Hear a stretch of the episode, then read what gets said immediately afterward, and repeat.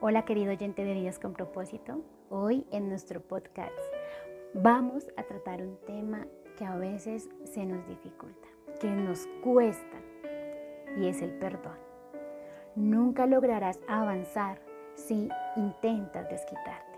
En nuestra cita bíblica de hoy está en Filipenses 3, versículos 13-14.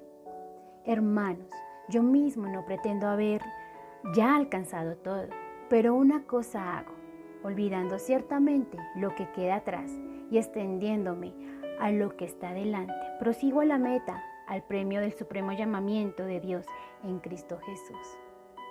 Querido oyente, cuando has sido tratado injustamente, una memoria borrosa es tu mejor respuesta. Olvidarnos de lo que ocurrió es lo que todos necesitamos. ¿Has notado cómo un joyero muestra sus mejores diamantes? Él los coloca sobre un fondo de terciopelo negro. El contraste de la joya sobre el fondo oscuro hace resaltar su brillo. Del mismo modo, Dios hace su obra más deslumbrante donde las cosas parecen desesperanzadoras. En donde hay dolor, sufrimiento y desesperación, Jesús está ahí. No hay un lugar mejor para que el esplendor de Cristo brille. Yo sé qué es lo que pueda estar pasando en este momento por tu mente al escuchar este audio. El dolor que estás sintiendo ahora es el dolor que puedes sanar. Nunca he sentido el dolor de la adicción Nunca he sentido el dolor de perder un hijo, pero sí he sentido el dolor del divorcio, de una traición. Por eso ofrecer consejo cuando viene de Dios es mejor tenerlo en oración.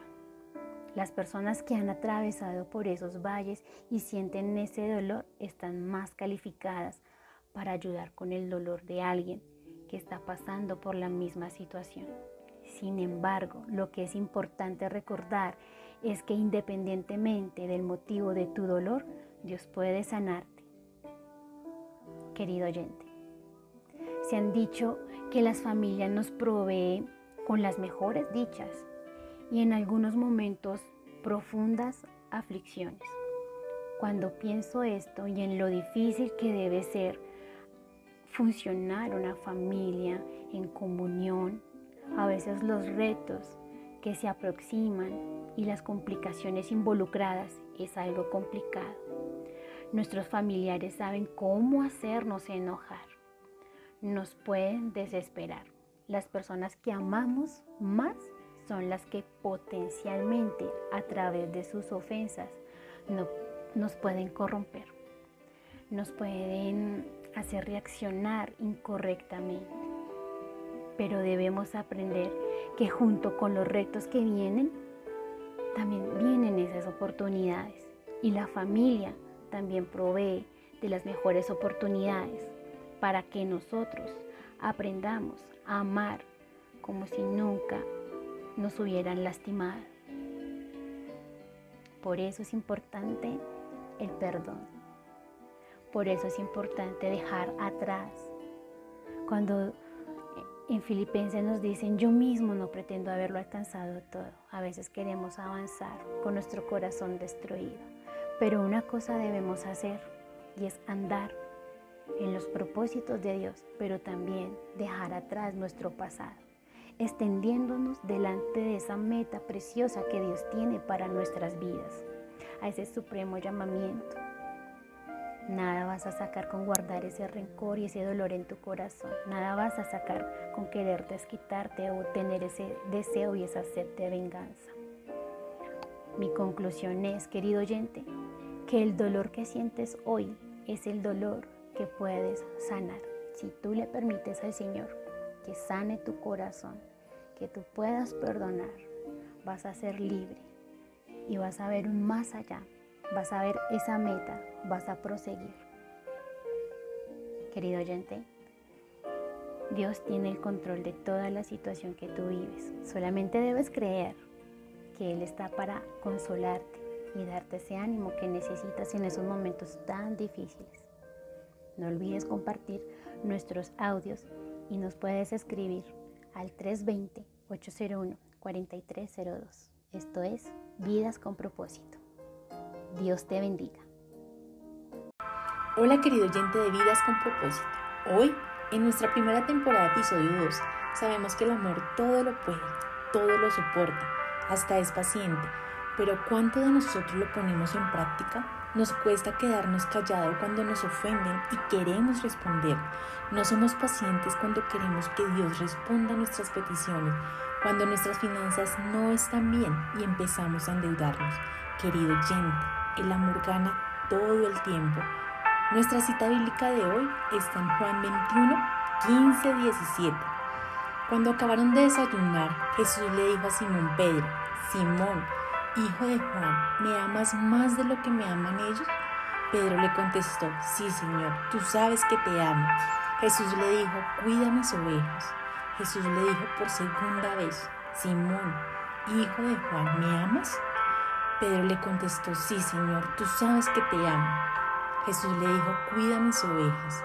Jesús le dijo por tercera vez, Simón, hijo de Juan, ¿me amas? Pedro se puso muy triste porque Jesús le había preguntado ya por tercera vez si lo amaba. Entonces Pedro le dijo, Señor, tú lo sabes todo, sabes que te amo.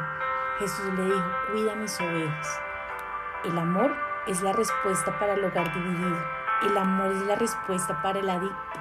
El amor es la respuesta en las relaciones fracturadas. El amor es la respuesta a quien ha sido ofendido. El amor es la respuesta para el corazón herido. El amor es un arma que puede acabar la división y reconstruir lo que está roto. ¿Qué está pasando en tu vida que en este momento te pone a prueba en la forma en la que amas? ¿Acabas de descubrir que tu cónyuge te engaña? ¿Quieres reconectarte con la hija con quien no has hablado durante meses? ¿Tu hijo te acaba de decir que su novia está embarazada? ¿Tu adolescente está sufriendo con la adicción que está agobiando no solo tu vida, sino la de cada persona en tu familia? ¿Tu hija mayor se acaba de declarar lesbiana y ya no quiere saber nada de Dios? Diferentes dinámicas y complejidades que caracterizan esas situaciones, pero son reales, son difíciles y lastiman.